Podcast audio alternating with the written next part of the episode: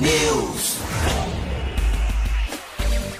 6 horas e 56 minutos. Um ótimo dia para você que está com a gente aqui na T. Começa agora o T News, a notícia do nosso jeito. Estamos ao vivo na rádio, com a transmissão também em vídeo no YouTube, no Facebook T News no ar. E os ouvintes escrevem para cá, pelas redes sociais e pelo nosso WhatsApp. Anota o número 419 9277 0063. Hoje é segunda-feira, dia 9 de outubro de 2023 e o T-News começa já.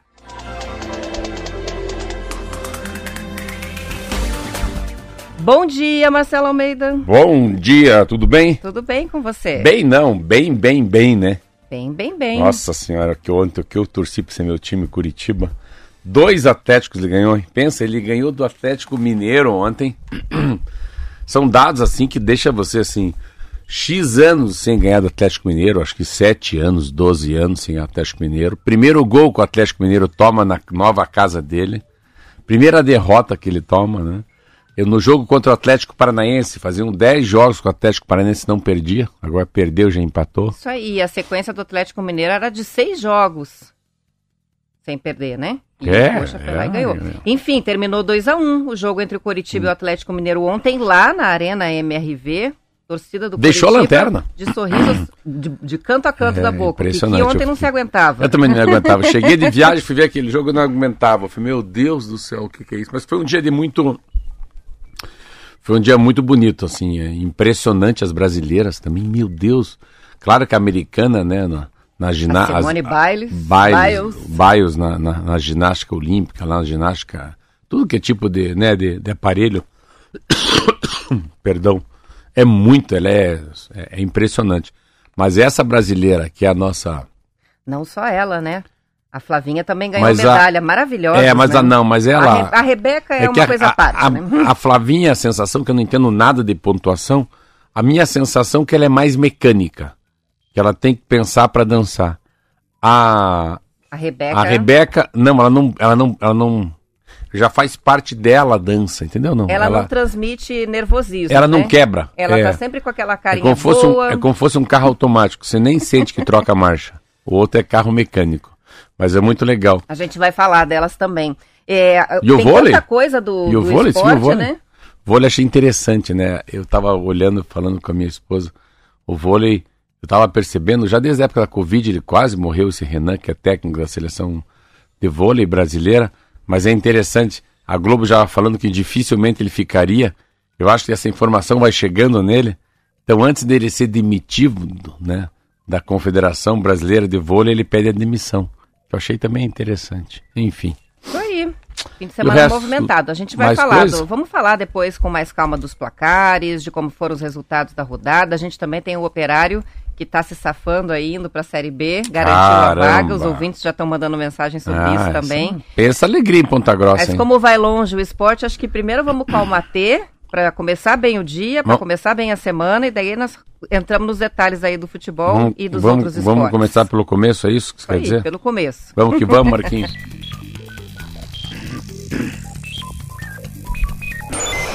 Alma T.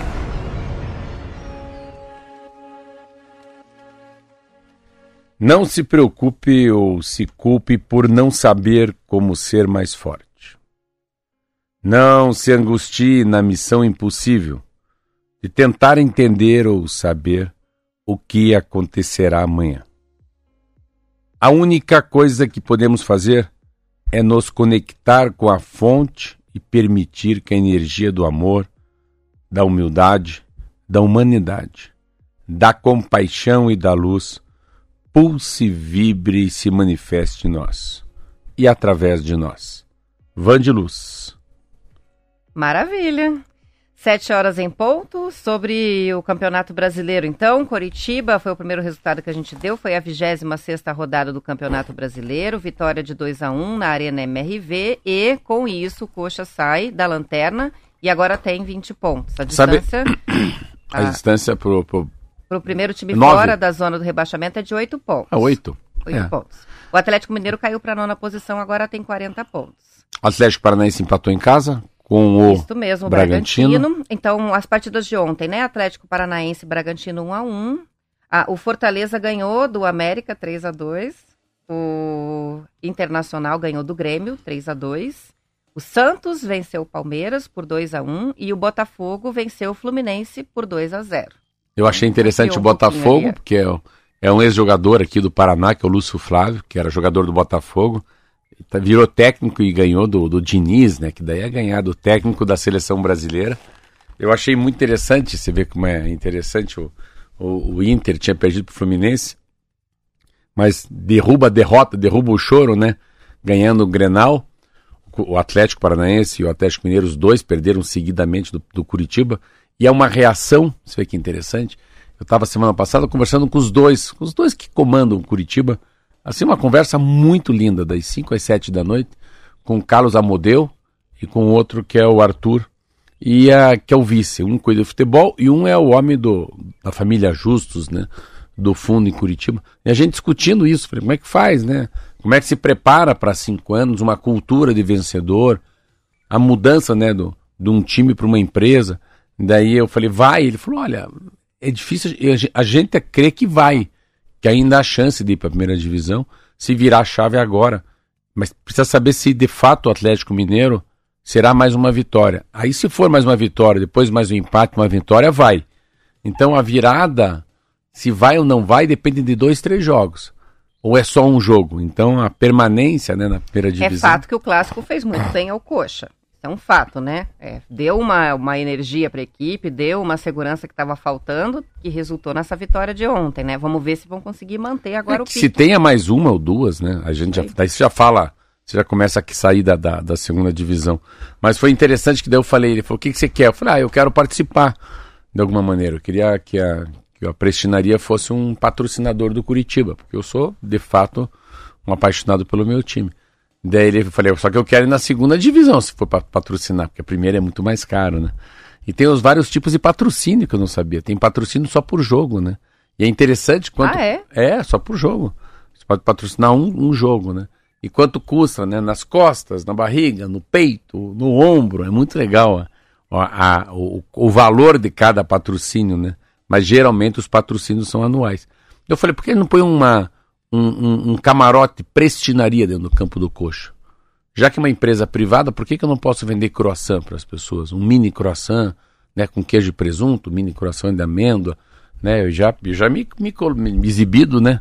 Já Tem que criar um recheio verde para esse croissant. É, um pistache. Pistache, olha, vai ficar uma delícia.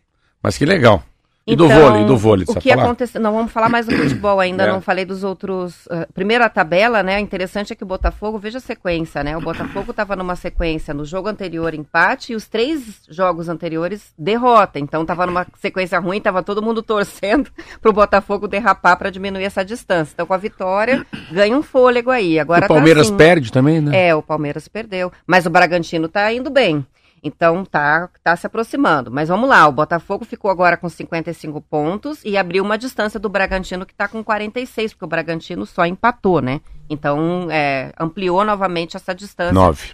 é, que estava menor. E lá na zona de rebaixamento, quem ficou agora na lanterna é o América de Minas, que está com 18 pontos. O Coxa foi a 20, o Goiás e Vasco tem 27 e são os outros dois times que estão na zona de rebaixamento. Ah, com relação à segunda divisão, que o povo está fervendo aqui, muita gente mandando mensagem. é, chegou até um banner aqui do José Mustafa. É, será que né, já de subiu, será? série- Já subiu. O que, que aconteceu? O Operário venceu o São Bernardo por 1 a 0 na tarde de ontem no Germano Krieger. Pela última rodada da Série C do Brasileiro. Meu Deus. Fez o gol da vitória no segundo tempo, imagine o sufoco, Meu com o. Vinícius Diniz. E com o resultado, está confirmada a volta do Operário para a Série B do Brasileirão, fechando a, te- a temporada com só uma, uma derrota em casa. Que Fez bom, uma hein? temporada muito Não, boa, que esses né? dias ele fez um jogo que foi ruim, que eu vi. Que ele empatou e não podia empatar. E daí ele podia cair. Depois tinha que ver quem subiu, né? Para a segunda divisão também. Vamos ver se a gente tem a tabela aqui do. Acho que eu vou precisar fazer isso no intervalo, É. porque são vários caminhos até chegar à tabela da, do- da segunda E divisão. ver se o Londrina caiu para a terceira. Na também. volta a gente dá esse resultado certinho. Bom, com relação à ginástica, né? Eu não consegui parar de ver. Final de semana fiquei voltando lá no Casimiro para ver para ver as apresentações. É muito legal, né? Elas são muito incríveis. O Brasil colocou duas ginastas no pódio das finais do solo do Campeonato Mundial, né? Disputado na Bélgica. A Rebeca Andrade foi a segunda melhor, medalha de prata.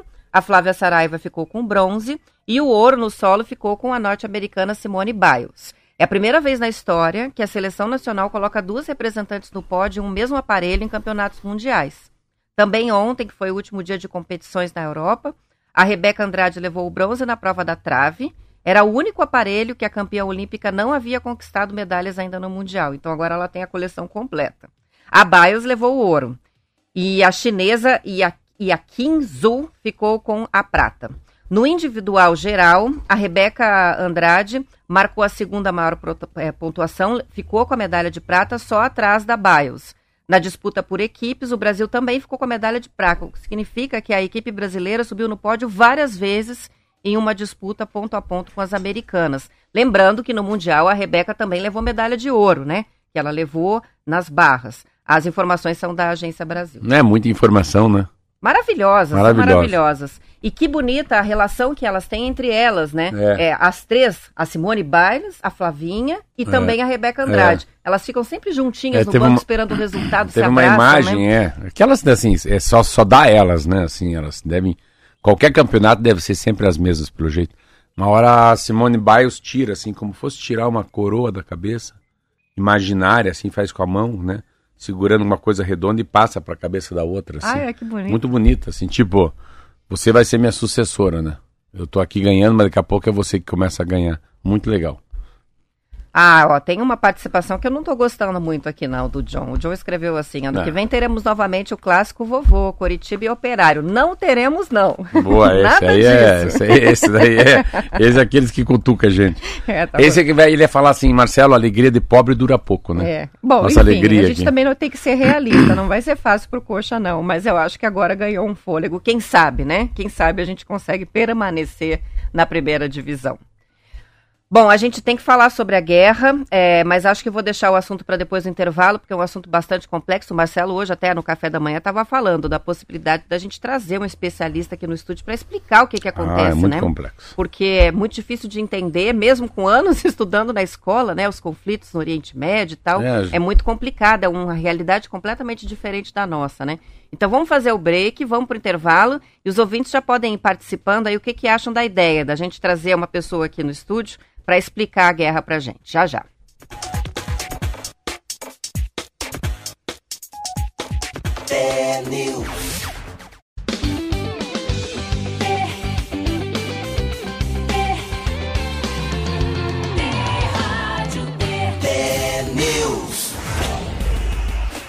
Horas e 11 minutos, um avião da Força Aérea Brasileira saiu do Brasil ontem com destino a Roma, na Itália, para repatriar os brasileiros que querem sair da Palestina ou de Israel em função da guerra, né, do conflito que começou no final de semana.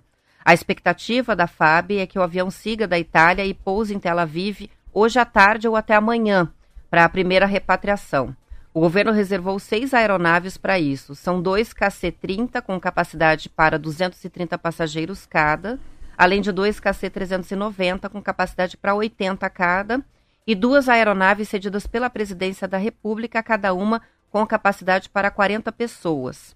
Médicos e psicólogos estão na equipe que vai seguir para a região para ajudar os brasileiros. Segundo o comandante da FAB, o tenente brigadeiro Marcelo Damasceno, muitos brasileiros que vivem na região e que querem sair já estão voltando em voos comerciais. Ele explicou que o tamanho da missão brasileira vai ser ajustada em função da demanda que for surgindo. Por enquanto, segundo a Agência Brasil, mil brasileiros já pediram ajuda para voltar entre residentes e turistas. O comandante da Força Aérea informou ainda que a primeira lista com os brasileiros que serão repatriados deve ficar pronta hoje. Além de Tel Aviv, os aviões do governo brasileiro podem usar aeroportos de outros países é, que fazem a fronteira com Israel e Palestina. São estimados 14 mil brasileiros residentes em Israel atualmente e 6 mil brasileiros na Palestina, a grande maioria fora da área afetada pelos ataques. Até ontem à noite, havia o registro de um brasileiro ferido e três desaparecidos. Eles estavam participando, Marcelo, da edição israelense de uma festa de música eletrônica chamada Universo Paralelo, um evento criado no Brasil pelo DJ Juarez Petrilo, pai do DJ Alok, e, e fãs brasileiros estavam na rave no sul de Israel durante o ataque. Calcula-se que pelo menos 250 pessoas morreram só neste festival. A informação hoje de manhã é de que o número de mortos, sendo que as estatísticas, os dados são muito, muito imprecisos ainda, mas que pelo menos mil pessoas já morreram em confrontos. Os ataques estão em andamento. É, por lá agora já é mais ou menos meio-dia, meio-dia e trinta, né? É, e eles continuam os bombardeios é, nas duas regiões. Então é uma situação muito complicada, é, muita violência, mais de 100 pessoas reféns do Hamas, é, pelo menos né, 100 pessoas reféns do Hamas, entre soldados e civis. Essa é a informação de hoje cedo. Ah, quando a gente falou hoje no café que é importante trazer alguém para comentar, porque eu não tenho capacidade de. eu não leio, não li sobre os palestinos, não tenho. Eu tenho uma ideia da faixa de Gaza, tenho uma ideia de Israel, tenho, fui, nunca fui para lá, então a gente tem uma, uma sensação de não entendimento. Assim, a faixa de Gaza, o que, que é uma faixa de Gaza? Né? Imagino que você começa a entender o que é Cisjordânia, a faixa de Gaza é um lugar que é tomado pelo Hamas. Hamas é um grupo extremista e que comanda a educação, o saneamento, tá vendo também a, a, a, coleta de lixo. É como fosse o PCC comandando uma, né, uma, uma favela no Rio de Janeiro. A, aí Israel é o, é, o, é o lugar mais seguro do mundo, eles não, não brincam. A sensação é que o pessoal do Hamas acaba furando o bloqueio e entra pelo ar, pela terra e pelo mar, né? uh, levam embora 120, 150 pessoas, entram numa festa e matam 250. Mas assim, às vezes eu não sei aonde ficam os palestinos, né? Porque aonde ficam as pessoas que não fazem parte do Hamas, né?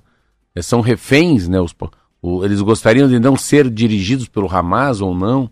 A, a outra coisa que a gente não tem noção, né? Que é essa coisa dos antimísseis, né? Nas paredes antimísseis até quantos mísseis você consegue derrubar para não chegar dentro de Israel? Então, diz que é, até 2.500 pode, mas 5.000 não aguenta. Então, é tanta informação e eu não sei bem assim qual que é o tamanho do, do pedaço de terra que o Hamas precisa, né? O quanto esses palestinos estão querendo rever essa terra sagrada. Aí envolve Meca. Eu estava vendo também um pouquinho, falei, meu Deus. Então envolve muita coisa há muitos anos. Né? E a gente não como a gente não faz parte dessa cultura, eu tenho muito medo de falar porque eu não sei o que é certo e o que é errado. E você não pode palpitar sobre um assunto desse, que é certo e errado. É um assunto dificílimo, né? Mas é impressionante as cenas. Primeiro assim, né? 150 pessoas sequestradas, uma menina, criança, uma senhora que ela é levada como fosse um troféu, andando num, num carrinho de golfe com todos eles segurando. Daí, o que, que significa? Quantos presos tem, né? presos palestinos em Israel que, se soltarem eles, soltam os 150. O que, que é aquela festa? Aquela festa é impressionante. A maneira com que eu vi ontem os brasileiros falando, eu não entendi bem aqueles caras. assim Eu não, eu não entendi aqueles brasileiros naquela festa. É. Mas já não tinha começado essa guerra antes. O que, que você está fazendo numa região daquela, numa festa, numa festa eletrônica? Pau, cacete, polícia no mundo inteiro, o cara tá lá dançando às 5 horas da manhã. Então, assim, eu não. A minha sensação, Roberta, a minha sensação dos brasileiros que eu vi, que é um negócio, assim, um descuido enorme. Assim. Eu vi eles, não é um preconceito, é conceito. Nunca estava no hospital, nunca sumiu, nunca estava num bunker, numa menina falando que tinha um monte de gente morta em cima dela. É um negócio assustador. Então, é, é, jamais, jamais eu estaria num lugar que já começou uma guerra. É, as análises são nesse sentido, né? Eu vejo aqui a manchete do Globo nesse momento. Houve claramente uma falha de inteligência em Israel, análise de um cientista político sobre o que aconteceu. Enfim, eles deram bandeira, né? Eles bobearam e o Hamas acabou entrando e cometendo vários ataques é, simultâneos ali na região. É, é, bem difícil de explicar e Tem a gente muro, eu vi um ajuda, muro. mas sim. E o que, que acontece? Na faixa de Gaza estão lá os palestinos. E dentro da Cisjordânia há uma disputa de território entre palestinos e os árabes, né? Os israelenses.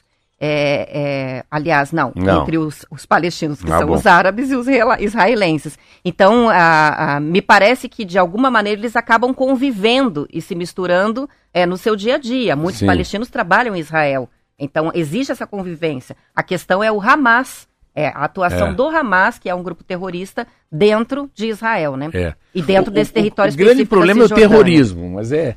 A gente poderia, a gente vai trazer algum professor que entenda disso, porque também faz é, é, a comemoração de 50 anos de uma guerra que teve há 50 anos atrás, no dia 6 de outubro. Aí, se, olha, remete a 50 anos atrás.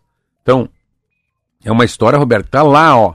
Tá lá no passado. Muitas das pessoas estão nos ouvindo aqui, quase todas, muitas pessoas nem sabem, que, nem estavam, nem tinham nascido ainda, há 50 anos atrás. Então vamos trazer alguém que eu acho legal. Eu, particularmente, li hoje e ontem um pouco, mas não entendi. Mas com certeza vai sair muita coisa boa daqui para frente. Não falando, falando bem, mas livro, artigo, né? É, esclarecendo para nós que estamos tão longe de lá. Você entendeu, por exemplo, por que, que aconteceu o ataque dessa vez? Parece que ninguém entendeu muito bem por quê, né? É, é, tanto que os jornais estão dando assim, é sem aviso prévio e meio que do nada o, o grupo. É a única coisa que eu entendi ataques. que é para comemorar os 50 anos de uma guerra que teve 50 anos atrás. Pois é. Não parece que teve um estop, mas provavelmente tem alguma tensão acontecendo lá e que a gente não sabe direito o que, que é. Enfim, difícil, né? E para os jornalistas que fazem cobertura também. Ah, eu não, vi aquela... alguns, alguns relatos de jornalistas que teve bombardeio do lado de onde trabalham lá, né? É, e aquela coisa, e a coisa do, do, dos caras tirarem o cara de Israel, o, o piloto do tanque, matarem o cara ali na frente, depois. A história de ser pai do Alok é muito louco esse troço, cara. O pai dele é DJ. Aí de madrugada e, e tudo muito, muito. Eu acho que muita droga. Eu vi uns caras falando assim: que, estão dançando às 5 da manhã se eles sabem que está tendo uma guerra, né? Uma guerra de verdade. O que, que estão fazendo aqui? E ainda sabiam que. Eu sei lá. Eu, eu, eu, é que eu tenho uma noção que Israel é um país com muita segurança. Tanto que eu lembro que uma vez a, a mãe dos meus filhos foi para lá e falou: Marcelo, todo mundo é armado aonde você vai, tá todo mundo armado. É um troço meio louco, assim, para não ter guerra. Então, muito policial, né, do, do gênero masculino e feminino, de, de, de, de rifle na mão, de espingarda, de espingarda, não, de rifle, de revólver na mão. Então, e a, a gente sempre fala, nossa, esse é um bodyguard, foram os, os, os, os, os guardas, a, a, a, a cúpula foi preparada por israelenses. Os israelenses têm a eles têm assim mundialmente com uma maior inteligência sobre crime, sobre, né, sobre espionagem. Só que eles isso aí caiu caiu muito bem caído. E o cara que toca Israel, o israelita lá, o primeiro-ministro, também está envolvido em muita coisa de corrupção, então o povo já não acredita nele. Mas ele sempre segurou o seguinte: fiquem tranquilos que aqui o Hamas não vai mexer com a gente. Vocês estão num país, numa terra sagrada e segura. Isso acabou ontem. Mas né? é muito triste, né? É muito triste saber que mais é, de mil pessoas criança. estão mortas. É nesse local da Reve, 260 corpos já foram encontrados. As pessoas estavam numa festa, então, enfim, é, independentemente do conflito, é uma tristeza, né? Mais uma guerra acontecendo e as pessoas se matando, ainda não conseguindo solucionar os conflitos de outra maneira. É o fim da paz, né, Roberto? Isso é o fim da paz lá, né? Então, para começar a ter paz novamente, muitos anos, né? Aí. São 7 horas e 22 minutos. Na sexta-feira nos ligou uma pessoa que se chama Roberto Roça. Ele é secretário de uma escola no interior do Paraná, que hum. faz um trabalho muito legal. E a gente vai divulgar agora o que, que é que eles fazem. Eles estão abrindo as inscrições para o curso de técnico em florestas do Colégio Florestal de Irati. Esse é o único colégio público que oferece essa formação e é integrado ao ensino médio. Você sempre fala da importância é. né, do ensino é. técnico. Esse curso de técnico em florestas existe desde 73 e foi implantado, implantado depois que a comunidade florestal de Irati e o governo do Paraná fecharam um convênio de cooperação técnica lá com a Alemanha para aproveitar uma área do estado, uma área grande, 176 hectares que estava sem uso. No terreno, antes disso, funcionava a Escola de Tratoristas e Fomento Agrícola, hum. que fica a 14 quilômetros da Floresta Nacional de Irati, que é uma unidade de conservação importantíssima de Mata Atlântica, controlada pelo ICMBio, né, o Instituto Chico Mendes. O convênio com a cooperação técnica da Alemanha durou até 87 e hoje o Colégio Florestal de Irati é mantido pela Secretaria de Educação do Estado.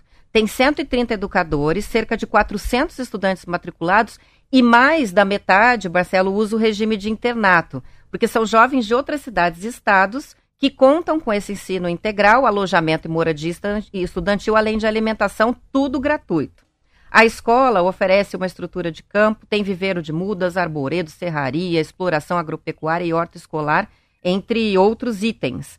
De acordo com a instituição, existe uma grande demanda de técnicos florestais hoje para incremento num setor que tem oferta insuficiente de madeira reflorestada em face da demanda industrial que cresce né, nos polos movereiros e também na indústria de papel e celulose no país.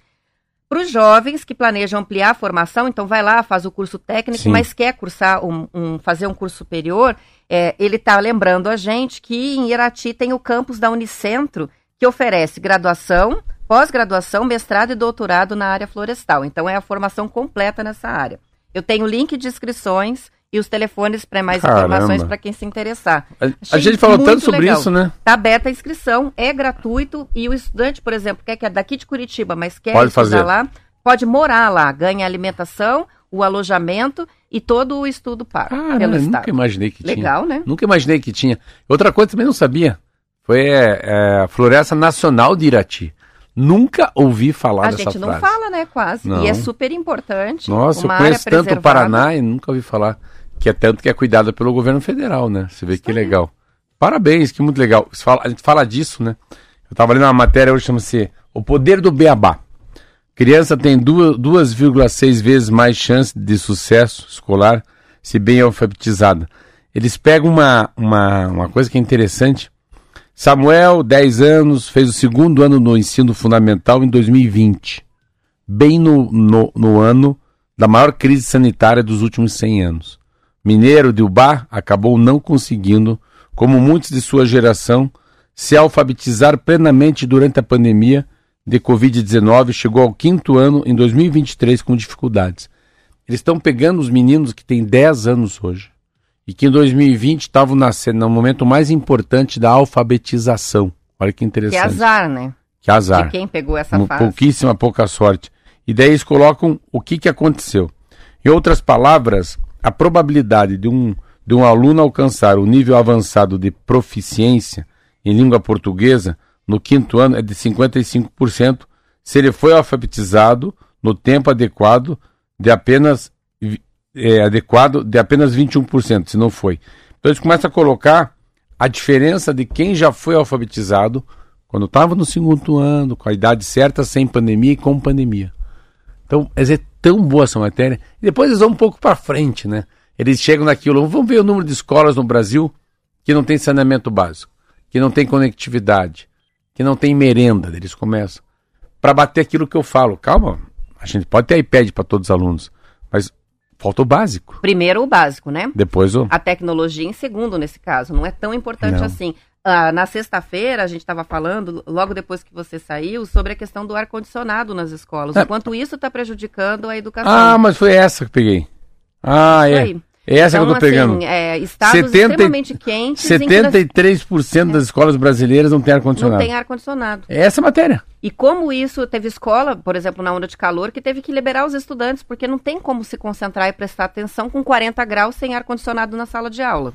Então, até isso né, é, acaba sendo mais importante, se você for analisar friamente, do que ter um sim, tablet. Sim. Na minha opinião, sim. com certeza. O bem-estar para poder prestar atenção na aula, né? Então, infraestrutura básica. São 7 horas e 27 minutos e a alta do preço da gasolina faz o etanol, o etanol ser atualmente mais vantajoso em nove das 26 capitais pesquisadas no mais recente levantamento da ANP. Olha só, Curitiba é um caso. Rio de Janeiro, São Paulo, Brasília, BH, Curitiba, Goiânia, Campo Grande, Cuiabá e Rio Branco estão com preço médio do litro do etanol nos postos de combustíveis igual ou inferior a 70% do valor da gasolina, que a gente sempre fala que é o parâmetro para saber se compensa pôr o etanol, né? A relação de 70% é uma regra geral é, que a gente faz e que alguns postos já colocam até a tabelinha ali do lado. É, por quê, né? 30% men menor conteúdo energético do que a gasolina o etanol tem. Com o tanque cheio de álcool, o carro roda menos quilômetros do que se tivesse com gasolina. E essa é a, é o parâmetro. Ontem eu conferi nos postos. Mas a matéria é sobre o preço? É, tá valendo a pena colocar etanol. Eu vou encher com etanol. E olha, olha que interessante. Supercana é aposta por energia limpa, tá valendo também. Que eles criaram uma supercana, que eles, primeiro que o governo federal vai aumentar de 27% para 30% é, essa demanda para fazer essa desburocra... descarbonização em relação aos automóveis. Mas é interessante que eles falam que eles conseguiram ter uma supercana que ela é desenvolvida lá no Centro de Tecnologia de Canavieira, que ela é muito melhorada, então assim, é, é, é, uma, é uma aposta enorme que o Brasil tem por ser o maior produtor de cana do mundo. Olha o número, 650 milhões de toneladas ano. E eles estão vendo o seguinte, que é aquilo que eu sempre falei, será que a gente precisa ir diretamente para o elétrico?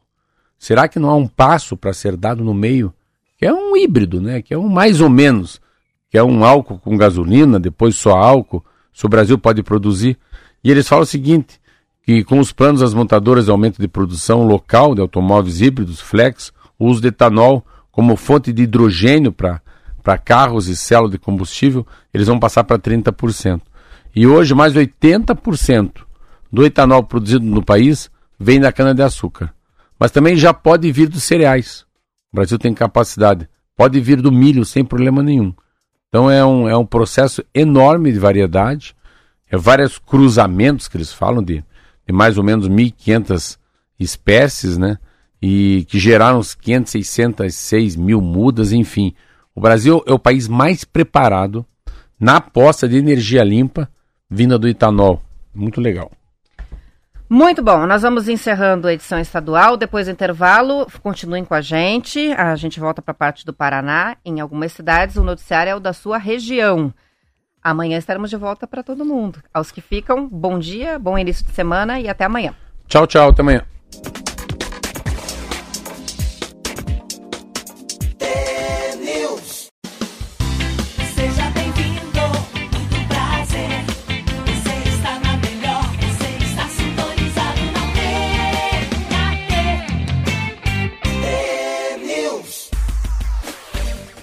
São 7 horas e 35 minutos. Os temporais, vendavais e chuva de granizo que atingiram o Paraná nos últimos dias causaram problemas em pelo menos 40 municípios, segundo o balanço da Defesa Civil. Mais de 13 mil pessoas foram afetadas e quase 3 mil casas foram danificadas. Os problemas registrados vão de alagamentos, como o que aconteceu em Pitanga, até queda de árvores e deslizamentos de terra. Maringá e Curitiba foram atingidas por temporais no sábado que derrubaram árvores e provocaram alagamentos. Em União da Vitória, um trecho da BR-476 foi interditado depois do deslizamento levar parte da pista na altura do quilômetro 356. Não há previsão de liberação. Segundo dados do Centro Nacional de Monitoramento e Alerta de Desastres Naturais, em cinco dias, União da Vitória registrou mais de 200 milímetros de chuva, em Jaguariaíva, o asfalto da PR 151 cedeu e a estrada foi interditada. No litoral, a faixa da direita da 277, entre os quilômetros 42 e 39, no sentido Curitiba-Paranaguá, está bloqueada desde sábado. Segundo o DENIT, a região tem risco de deslizamento de encosta por causa do alto volume de chuva. Em Guarapuava, um escorregamento de terra atingiu a PR 170 entre Guarapuava e o distrito de Entre Rios ontem levando ao bloqueio de uma das faixas preventivamente. A via serve como ligação entre Guarapuava e Pinhão. Quantas rodovias, hein? Com faixas interditadas. Ah, lembrando que a Graciosa foi fechada, né? Já Graciosa antes. fechada, uma parte, né, fechada para Caiobá, não é isso? Isso aí. Assim, é uma, é uma, é uma, é uma. A gente tem que pensar que somos passageiros, né? Que a gente, todo mundo vai passar nesse mundo, mas vai ter que pensar no, no Brasil, no Paraná daqui a 10 anos, né? Não tem jeito você não começar a pensar, opa, fala você que eu tomo água. Já tá faltando, tá faltando a voz hoje aqui. você sabe que eu Já também começa... comecei isso. Acho que essa oscilação de temperatura não, eu, eu fiquei final de semana sem voz, né? Sexta-feira que eu tava Bom, sem voz. Mas desde quinta que você tá com dor de garganta, né? Eu tava sem voz. Mas eu acho que tem que começar a pensar o que, que é o Paraná em 2028. Pronto, 2029. Que, como é que a gente vai estar daqui a cinco anos? De que maneira que vai estar o transporte, né? Da, das cargas, qual é o volume de gente que vai para a praia. Você vai ter que começar também a ter uma capacidade enorme, né?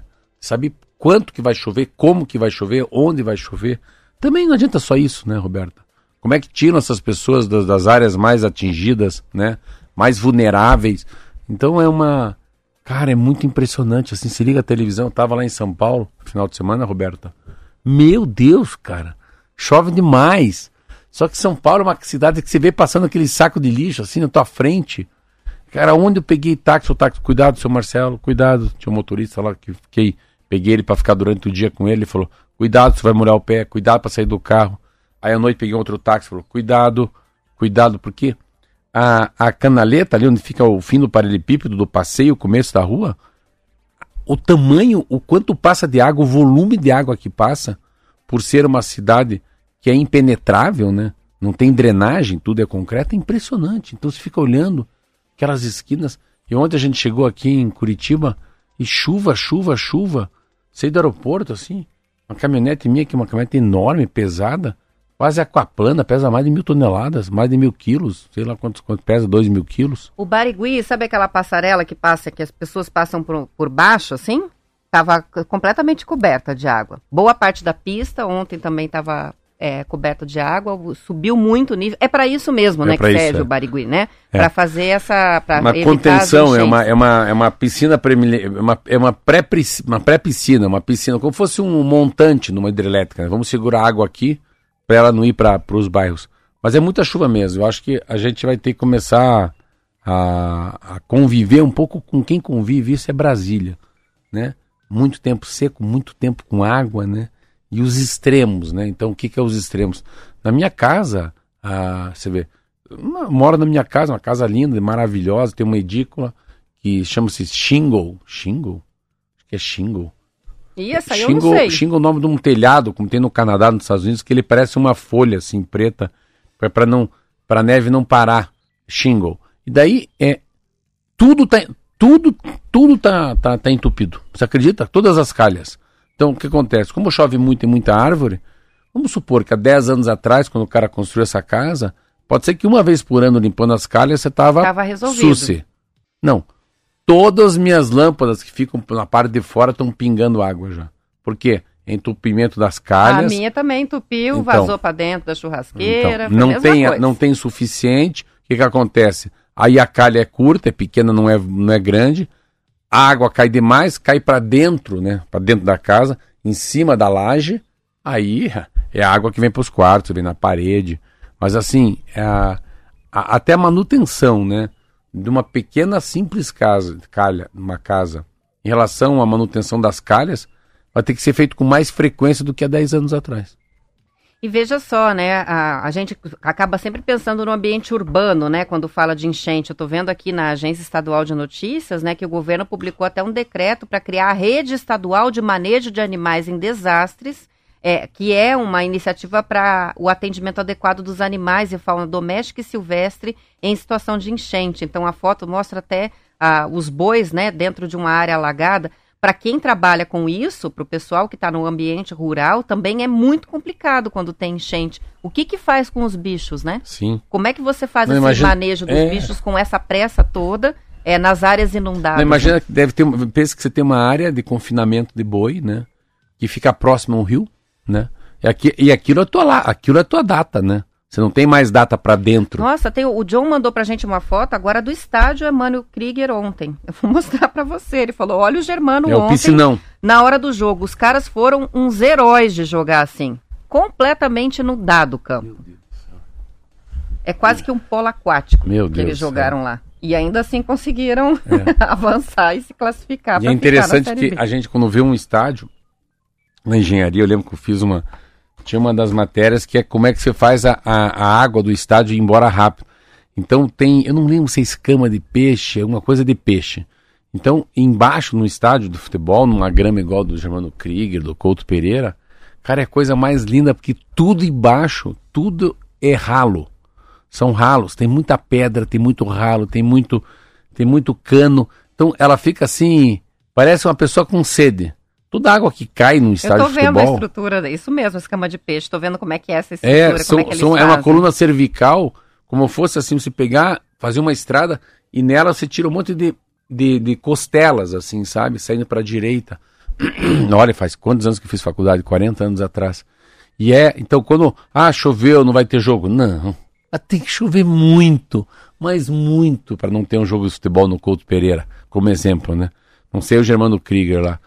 Mas pega. Então, quando se fala assim, não, os caras não estão conseguindo jogar bola, o juiz parou, o cara vem com rodo Não é qualquer chuvinha, não. e volta aquele negócio. Em cinco dias, que você falou, choveu 200 milímetros. Então, em cinco dias, choveu num metro quadrado 200 litros de água. É, eu tô olhando até a previsão aqui do CIMEPAR. É, apesar né, de vários dias de, de tempo chuvoso e estar tá encoberto aqui, é, para hoje não tem previsão de chuva forte em nenhuma região do estado. É, vai chover um pouquinho mais no norte, mas para nossa região, a região de Foz do Iguaçu, Guaíra, Cascavel, a Campo Mourão, Muarama, é tempo bom hoje. Francisco Beltrão, Pato Branco, no sul, todo o Paraná com um mapa mais limpo aqui, né? É, pelo menos isso. É a boa notícia, porque a gente está numa Mas situação eu estava fora, choveu aí, aqui ontem? O dia inteirinho. O dia inteirinho, final de semana inteirinho é. de chuva. Por isso que subiu tanto, é, né? O avião ontem à noite de São Paulo para cá, pelo amor de Deus, viu só não na, teve na bateção. O cara chegou aqui e falou: acho que não vai dar para pousar. Aí o avião rodou uns 20 minutos, 25 em cima de Curitiba, aí desceu. E a Copel emitiu um alerta para quem vive perto do Rio Iguaçu, segundo a companhia, com a possibilidade de chuva intensa, né, por dias seguidos. O risco aumentou, de, o risco de aumento da vazão da bacia do Iguaçu aumentou muito. Os reservatórios operados pela Copel chegaram em níveis de armazenamento próximos do limite e os vertedouros das barragens estão sendo abertos gradativamente sob o comando do Operador Nacional do Sistema Elétrico. A Copel também explicou que a abertura desses vertedouros para escoar o excesso de água pode ocorrer e é um procedimento normal, um procedimento de segurança que é feito. Mas, enfim, é, a previsão agora é de alguns dias de trégua, então acho que o nível vai começar a baixar. Santa Catarina também, né? Teve uma situação aí fim de semana de muita chuva, 131 cidades Meu com Deus. estragos registrados e 118 pessoas precisaram ser resgatadas das casas no sábado, próximo do Vale do Itajaí, por causa de inundação. Você pode ver o Brasil para outro lado também, né? Você vê que a gente fala, fala que tem muito desastre, mas pense quantas quantas hidrelétricas estão assim abarrotadas de água, né? Quanta, bar... quanta barragem, né? Pensa o quanto que tem de água, Roberta, hoje para gerar energia elétrica. Deve ser assim, deve estar tá tudo no 90, 93, 95, 98, porque o que se chove no Brasil é um troço impressionante. Então, o lado o único lado bom dessa chuva, né, eu acho que é a capacidade de geração de energia. São 7 horas e 45 minutos. A gente está recebendo várias participações com receitas aí para melhorar a garganta. Hum. Ó, escreveu para gente o Sidney, escreveu dizendo que o chá de camomila é bom para limpar as vias aéreas. E tem a participação de, do seu charado, Marcelo Andreoli, dizendo ah, para tosse, é. É, dor de garganta, põe um pedacinho de gengibre debaixo da língua. Ele dica, de um amigo radialista do Nortão. Ele tá Olha, esse é, esse é raiz, hein? Não, mas dor de garganta já foi, agora às vezes dá uma esticada. É, a Cris também escreveu, desmasca gengibre, que é bom para o pigarro, é, e coloca um cachecol nesse pescoço. Aí, Só como os ouvintes cuidam da gente? Legal.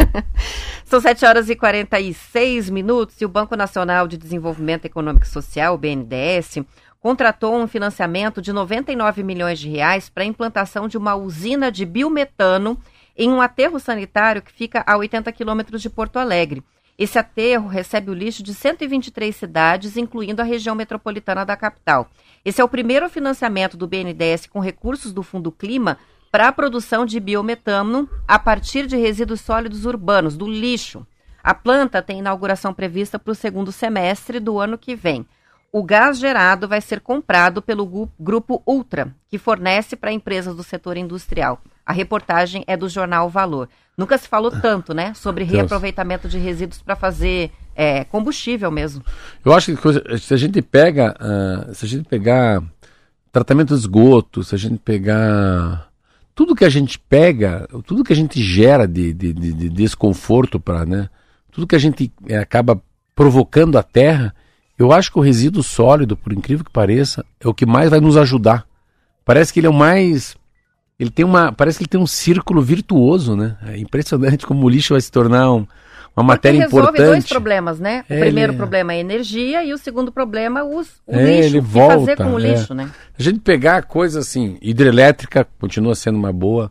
Energia eólica é um negócio muito louco, né, cara? É muito de graça isso. Pensar que é, é para os raios solares. Eólica, para mim, também é muito doido, né? Por causa do vento. Você gera energia do vento, né? Aí você gera o gás, o, o consórcio de 126 cidades. Deve ser uma geração de lixo cavalar, né?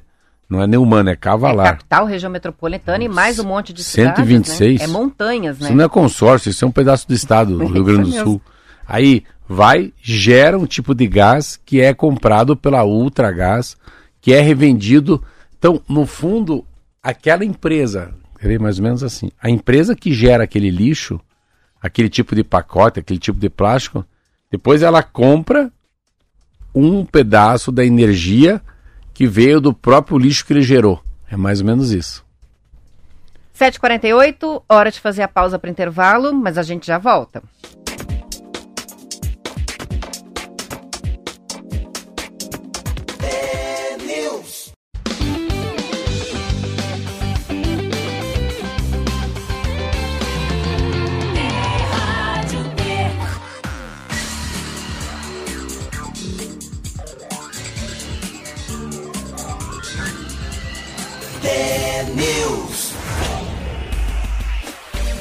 São 7 horas e 50 minutos. Uma reportagem do Estadão está questionando por que algumas marcas de roupas que eram cobiçadas pelos brasileiros nos anos 80 e 90 perderam tanto prestígio.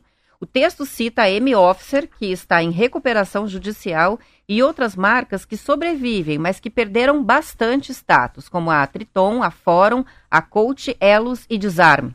Voltadas ao público AB, essas marcas e outras que desapareceram, como a Zump e a Zapping, cresceram em um período em que a economia brasileira era bastante fechada e pouquíssimos brasileiros viajavam para o exterior.